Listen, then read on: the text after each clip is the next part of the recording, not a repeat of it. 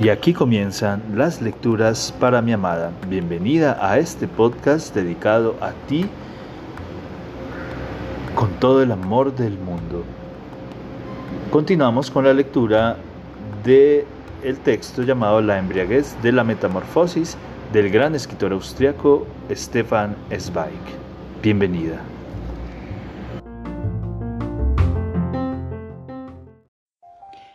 Seguimos leyendo La embriaguez de la metamorfosis del gran escritor austriaco Stefan Zweig.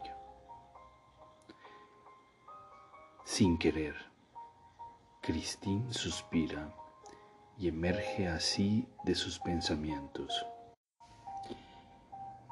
El mero hecho de pensar en todo, el espanto de su juventud la fatiga. Vaya tontería lo que ha medido, lo que ha urdido su madre. ¿Por qué irse ahora? Para ver, además, a una tía a la que no conoce y estar entre gente con la que no se entiende. Pero bueno, ¿qué puede hacer ella? Mamá lo quiere así y la idea la alegra, de modo que no debe oponerse. Además, ¿para qué oponerse? Una está tan cansada, tan agotada, resignada, parsimoniosa.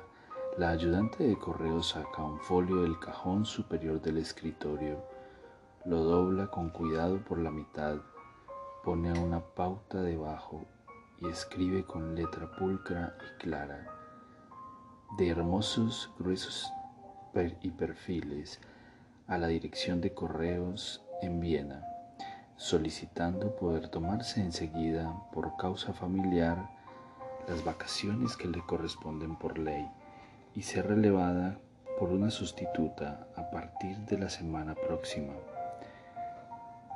Luego pide a la hermana que le consiga en Viena el visado para Suiza, que le preste una maletita y que venga a verla para discutir asuntos relativos a su madre.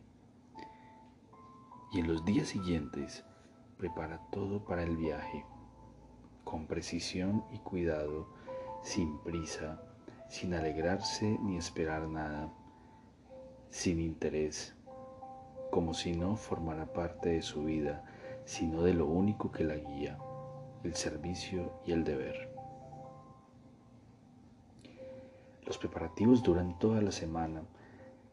Las noches transcurren dedicando todo el esmero a coser, remendar, limpiar y reformar viejas pertenencias. Y, en vez de comprar algo con los dolores recibidos, mejor será ahorrarlos, consiguiera la pequeña burguesa pusilánime la hermana le ha prestado algo de su propio vestuario, un abrigo de viaje de color amarillo chillón, una blusa verde, un broche de mosaico comprado por la madre en Venecia durante el viaje de novios, así como una maletita de mimbre. Será suficiente, opina, pues las montañas no son lugar para vestirse de gala y si a Christine le falta algo, lo mejor será comprarlo in situ. Por fin llega el día de la partida. El maestro de la aldea vecina, Franz Fuchstaller, lleva la maleta personalmente a la estación, pues insiste en realizar este acto de amistad. Apenas se enteró de la noticia, este hombrecito débil de ojos azules, temerosamente ocultos tras las gafas, acudió a casa de, la, de las Hoflener para ofrecerles ayuda.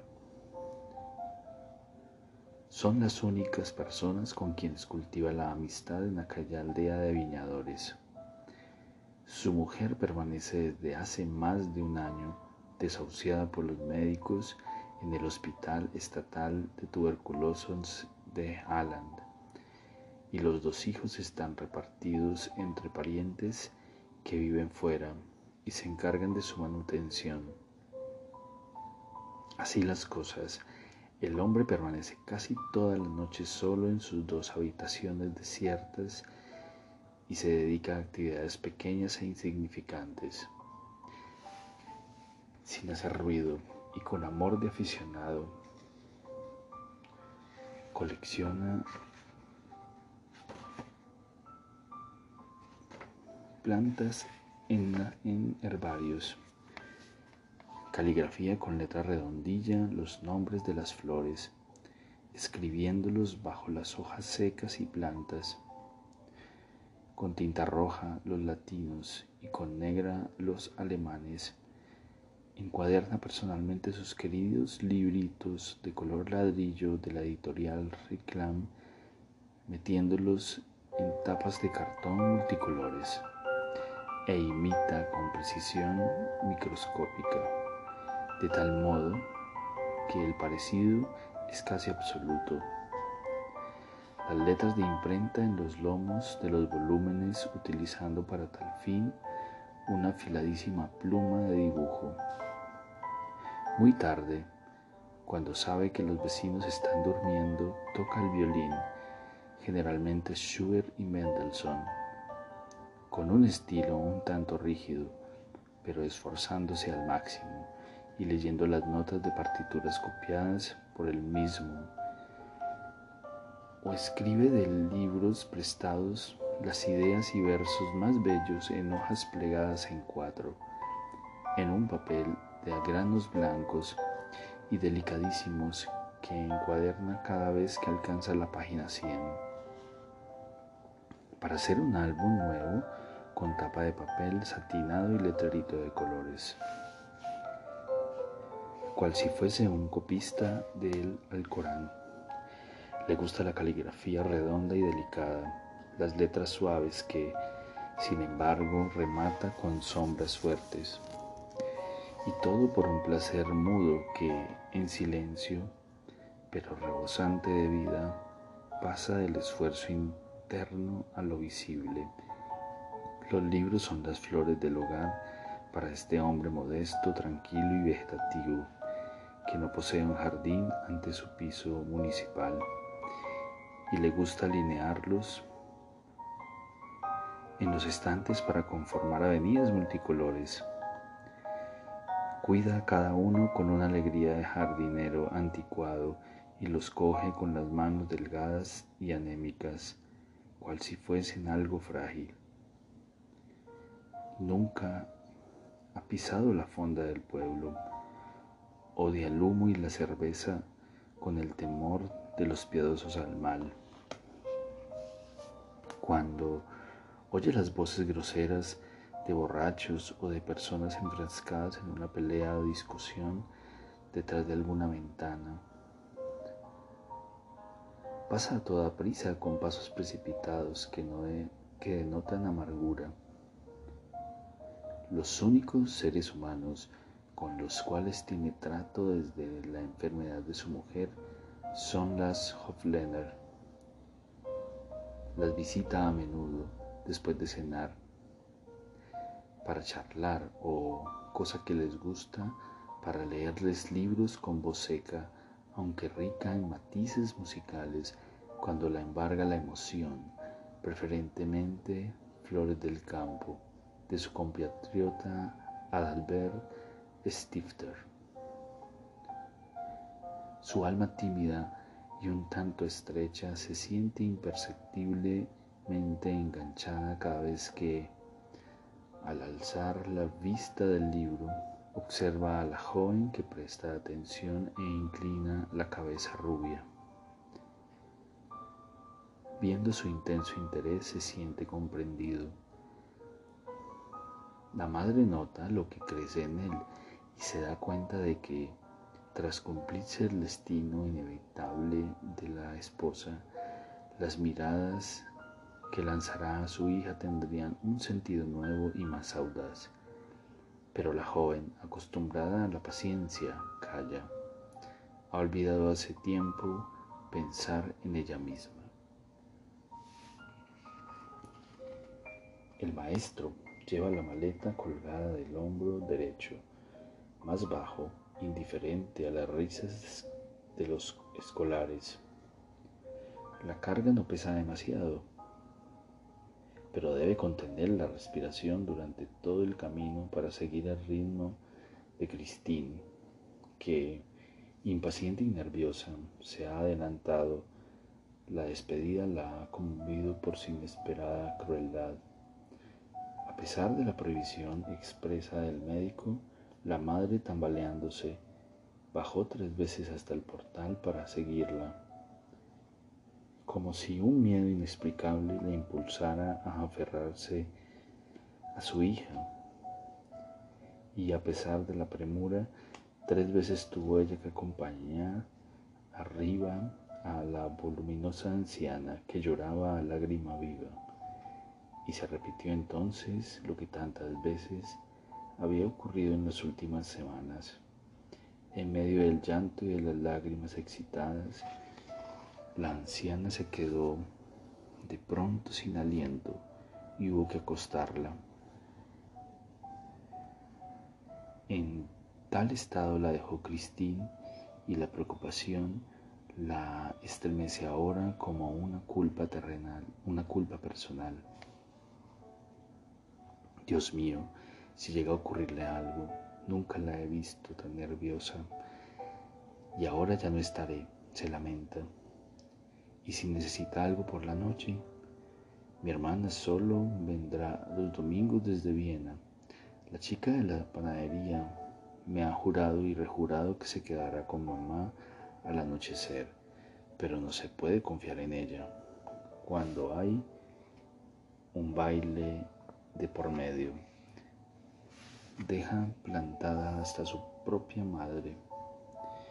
No, no debería haberlo hecho. No debería haberme dejado convencer. Viajar solo sirve para la gente que no tiene enfermos en casa, no para nosotros, y menos aún marcharse tan lejos, porque ahora ya no podré volver en cualquier momento.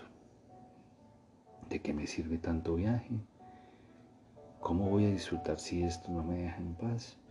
Si tengo que pensar en ella cada minuto, que si le falta algo, que si no hay nadie en casa, que si los de abajo no oyen el timbre o no quieren oírlo,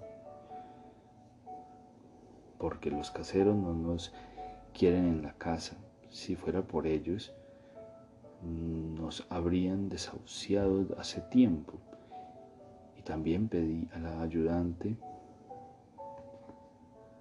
la Alice, que echara un vistazo al mediodía y al anochecer, pero esa persona fría de Avellanada solo soltó un sí, uno de esos síes que no sabe si son de verdad o no.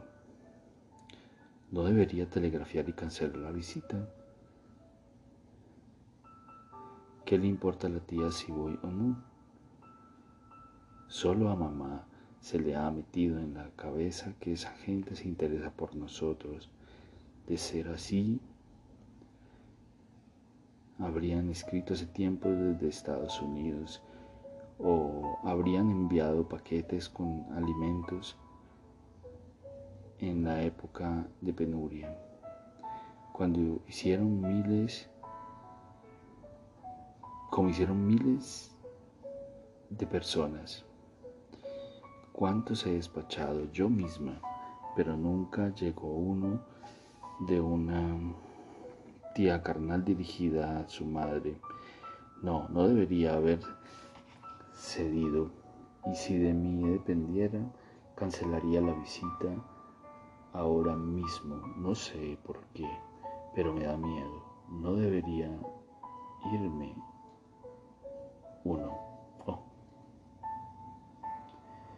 Mientras la siguiente, a toda prisa, mientras la sigue a toda prisa, el hombrecillo tímido y rubio que la acompaña recupera cada tanto el aliento para tranquilizarla.